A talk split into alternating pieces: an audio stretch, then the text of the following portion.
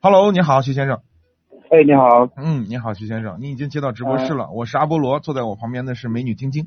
你好，哎，你们好，嗯哼，你好。呃，就是我想问一下，呃，东南 D 叉三和吉利帝豪 GS，嗯这两个哪个值得购买？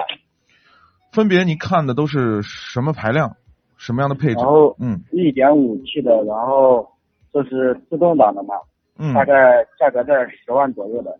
，DX 三的 1.5T 自动挡，对，GS 看的哪个哪个版本？帝豪 GS，我知道 GS 看的哪个排量，哪个哪个配置？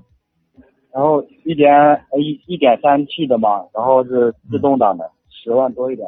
对，如果这两个车让我让我给你推荐的话，肯定是选 DX 三，不是因为 GS 不好，不是因为 GS 的底盘不好，而是 GS 的 1.3T 的动力一般。第二呢，它配的是个双离合对对对，啊，双离合变速箱。但你要常听我们的节目的话，你应该知道，双离合变速箱呢，我们是一直是不太推荐的。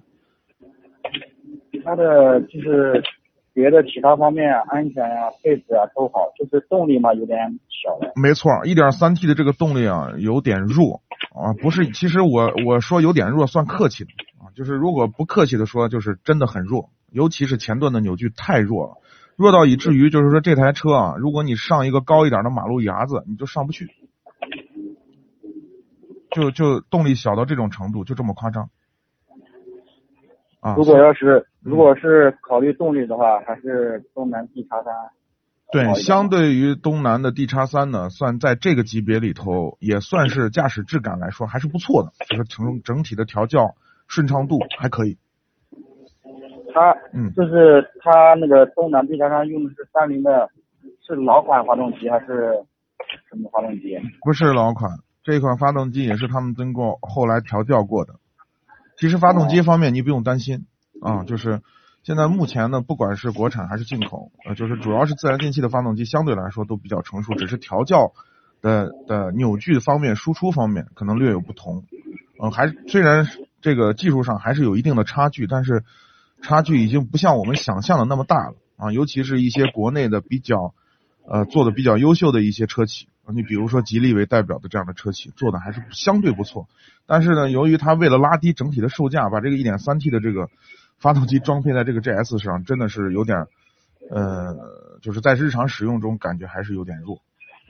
对，它如果能装个 1.5T 的发动机就好了。喂，装个1.5、1.6 T 都还是挺好的，嗯。那如果不配双离合，再配个六 AT，那就更完美。呃，然后就是那个 D 叉三，它的变速箱是 CVT 的 CVT 的，然后好像是什么牌子的？嗯，这个是这样，就是 CVT 变速箱呢，已经也是很成熟的一个技术了，你也不用特别担心啊。对于这样的小车来说，它承载这么轻的轻的这一个小车来说，一点问题也没有。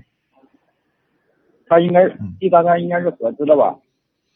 它是一个，它是一个纯国产车，就是一国个产国车产品牌国产车。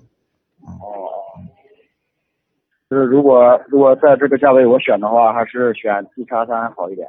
相对好一点，我只是是说相对，因为这个预算，说句实话，我们呃十万以下的，我们几乎就不不太推荐 SUV，因为在这个价位底下买不到什么太好的车。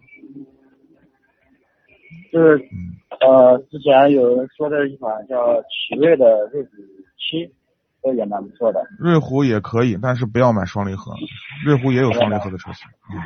嗯，就不要买它的双离合。对，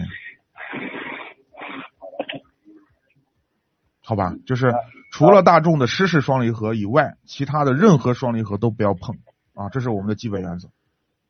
就是有一款宝骏的五六零嘛，它用的也是 DCT，呃，是是双离合嘛。它这个双离合怎么不样？要碰。我跟你讲了，除了大众的湿式双离合，其他的什么双离合都不要碰。就最好还是选六 AT 的，对，六 AT、CVT 都是可以的，都是可以嗯的。好吧？好，那主持人我知道了，哎我再进一步了解一下。好的，嗯，啊好，谢谢你们。好的，感谢参与，嗯，拜拜，嗯。